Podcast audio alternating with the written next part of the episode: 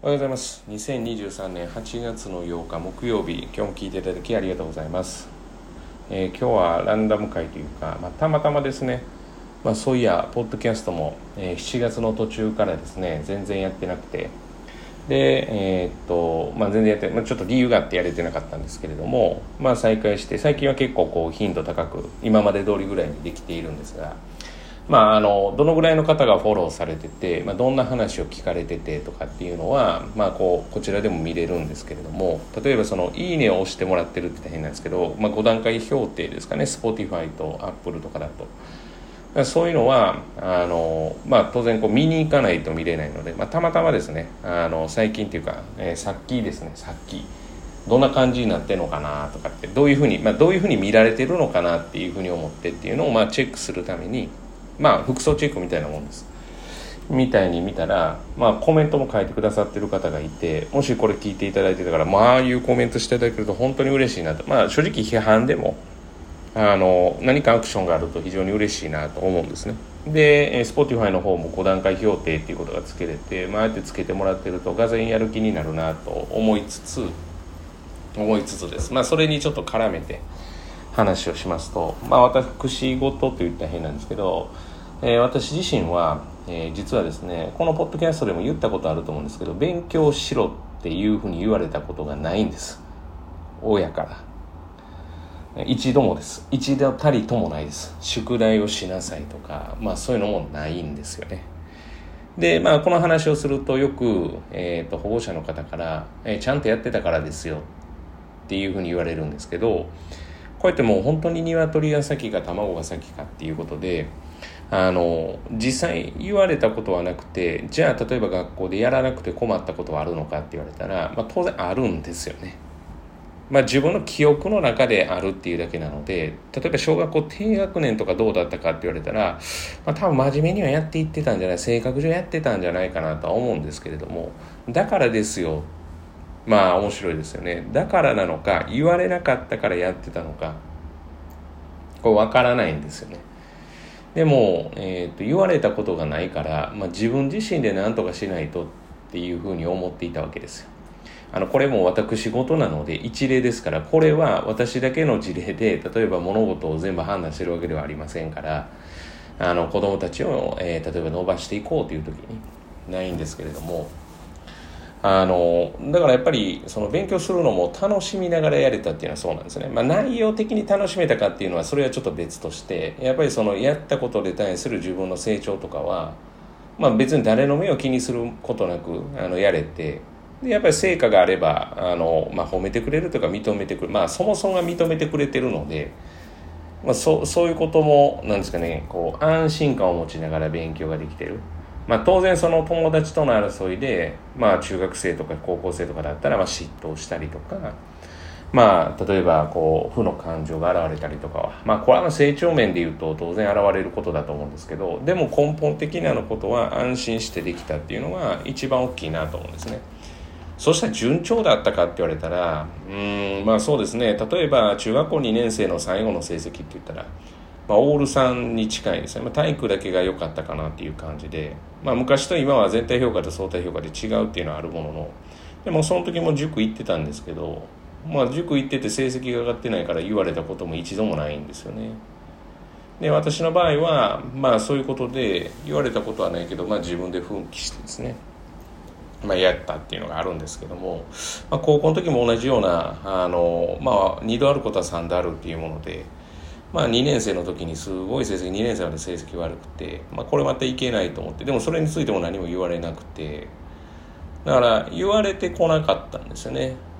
遊びなさい以外は。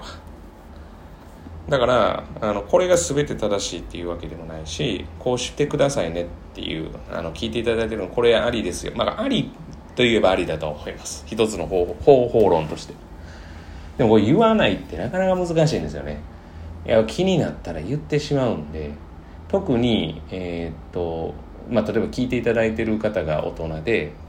で親御さんで、えー、親御さんがある程度の学歴を持たれてたらまあ見ると気になりますよね。自分の専門分野だったら気に、えー、専門分野外だったら気にならないんですけどまあ、例えばですね、まあ、どうですかね、カンカン同率以上、まあ、国公立で信頼とか反対とか言ってて、で、真剣に見始めると、やっぱ気になるわけですよね。でそうするとやっぱりアドバイスとかをしてしまいたくなるって、まあ、これはもう普通のことなので、だから言わない努力って言ったら変なんですけど、言わないことを、えーと、どうしていくかっていう、これ一番難しいんですよね。でもたまたま昨日もちょっと話をしている時に言わないことに対しても工夫してるのにそれに対して反発されたらもうすごくイライラするわけですよね特にお母さん方で言うとまあ厳しく言うとまあ当然反発するだろうからちょっと柔らかめで宿題宿題はできてるのかなみたいな感じで柔らかめで工夫して言ったのにはあみたいなことで言われるとおいこっち工夫して言ったのに何なんだっていうだからこう言わない努力だ相手が言わせないようにした方がいいんだっていうのは親子関係ではそううまくいかないっていうふうに私は思ってるわけですよね。まあ一つの事例です。なのであの何なのかっていうとだからそもそもそうやって育てられてきたのであの承認欲求っていうのがあのそんなにあるわけではないのでもうないんです。あのこの仕事し始めた時はそんなことないです。この仕事を自信を持ってやるために自分のアイデンティティを築くためにはやっぱり過剰にでも、えー、自分っていうものの存在を分かってもらうためにやっぱり子供たちへのアピールが大きかったりやっぱりあの楽しかったですとか、まあ、そういう会社内でやる授業アンケートとか、まあ、こういったものっていうのは、まあ、すごく気になっていたんですけれどももうやっぱりいつの頃からかもそれはどちらでもいいっていう。うん、私がどう思われてるかはどっちでもよくて、まあ、この子たちのために何ができるのかしか、まあ、やっぱ考えていない。それを突き放すことなんだったら突き放すことだし言わないことなんだったら言わないことだし、まあ、特に最近はですねそれが強くなってきたなって。はい。まあというふうに思うわけですよね。だから、まあ、私からするとやっぱり困ってる、え子供たちもそうだし親御さんの力にもなりたいと思って、まあ、ちょっとでも何かしらこう面白い自分のアウトプットもっていうことで、まあ、こういうポッドキャストっていうのを始めてまあ、文面にするとあまりちょっと文面がうまくないのと、まあ、時間がかかる私の場合ちょっと時間がかかるっていうのもあって、まあ、時間かけずにやると誤字脱字だらけになるので、まあ、喋ってるのでも誤字はないでね、脱字、まあ、あるかもしれないですけど、まあ、そんな感じで始めたものでやっぱまあでもあえて言ってもらえると嬉しいというかあえて評価を頂いてると嬉しいもので、まあ、これはもう悪い評価であろうともまあそれは自分の事実ですからまあその何ですかね、ないことに対して、だから誹謗中傷とかだったら、まあ、ちょっとえって思いますけれども、まあ、あえて、こう、アクションがあると、本当に嬉しいなと思うので、まあ、今後ともですね、何かあったら、まあ、その、ポッドキャストの、えー、と、まあ、例えば、アップルのポッドキャストとか、えー、スポティファイのポッドキャストとか、あのそれぞれでアクションしていただいてもいいですし、まあ、あの例えば本当にいいなっていうことを伝えられた方あの良かったっていう文面一言だけでもフォームで送っていただいてもいいですしフォームで良かっただけの文面で何もなければ返信も何もできないので誰がされたかも全く分かりませんから本当に心配されないでください。一応じゃあどんなところまでやったら分かるのとかって言われたら、まあ、例えば、えー、っと私のホームページでポッドキャストいいねを押すことができるんですね。グッドボタンって言って、えー、これも誰が押してるか分からないです。押していただいている方はいることは分かります。まあそのついでにこれ見たんですけど、すごく押していただいている方がいらっしゃって、だからこういうのもあの分かりませんから、まあ、よかったら本当に、よかったらですよ。あのよくないのに押して、まあ喜ばしてやろうとかでもありがたいです。あの、喜ぶか喜ばないかって言ったら別に承認欲求はなくても、やっぱりその素直に普通に嬉しいですから、人間としては。っていうことですね。あとは、まあ、あの、この夏休み、本当に暑い中ですけど、まあ、中3はちょっと新しい試みというか、自分の中で、あの、当たりを変えてるというか、まあ、これ実は悪くないんじゃないかなとかって思いながら、実はやってます。もしかしたら中3の親御さんっていうか保護者の方からすると、うん、ちょっと物足りないと思われるかもしれないですけど、結果としてはなんかこう、うん、いいんじゃないかなっていう。で初めて、まあ、こんなこと言ったらダメなんですけどこの夏でちょっと火曜日はちょっと自分の中で体力的にしんどいっていう部分があったんですけどもうどの授業も楽しくできてる。まあ言ってみたら体の疲れも含めて心も。